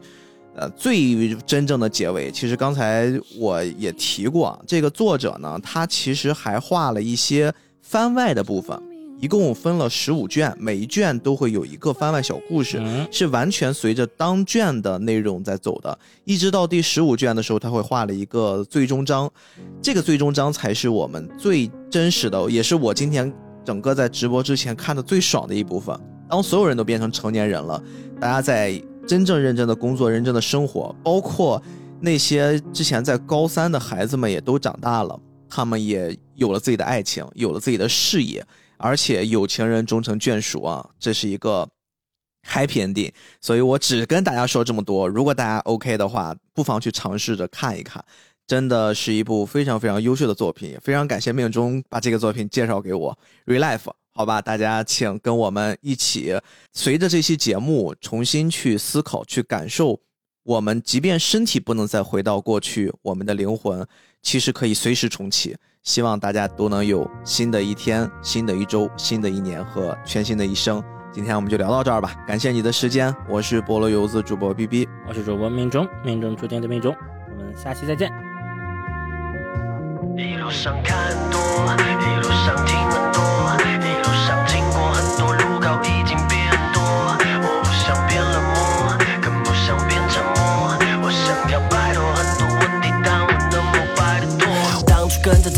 觉得对的念头，选择想要走的路，直到现实不会对我特别关照。至于未来怎样，我有每棵树，我的人生每个剧本，做的每个决定都是即兴。很多时候没有耐心去等，最后发现结果好坏都不一定。那在过去让我烦恼的小事，我干嘛要在意？没有结果，因为还不够卖力。我终于明白了，no pain no gain。在二十八岁收到那时寄来的快递，也开始收到更多的注视，直到我也成了别人的故事。家人不再担心我会穷破了肚子的，我想要的不仅仅是漂亮的数字，不仅仅是钱，不仅仅是那点名气带给我的甜。不仅仅是为了所谓出人头地大的招牌挂着我的弦，我想面对生活又说不的选择权。耶，经过不断的碰壁，让我找到可以突破的缝隙，把对我的怀疑全都变成了动力，慢慢实现我想要的，不止在梦里。我现在一样还是天亮睡，算不上是轻松也不算累，赶路的时间还在不断催，倒也没有这分多秒也没浪费。有时停下回头想起那一段，时光列车一直不断拉警报，提醒我继续开往下一站，会有更多麻烦问题要我多领教。I know it，又是新的开始。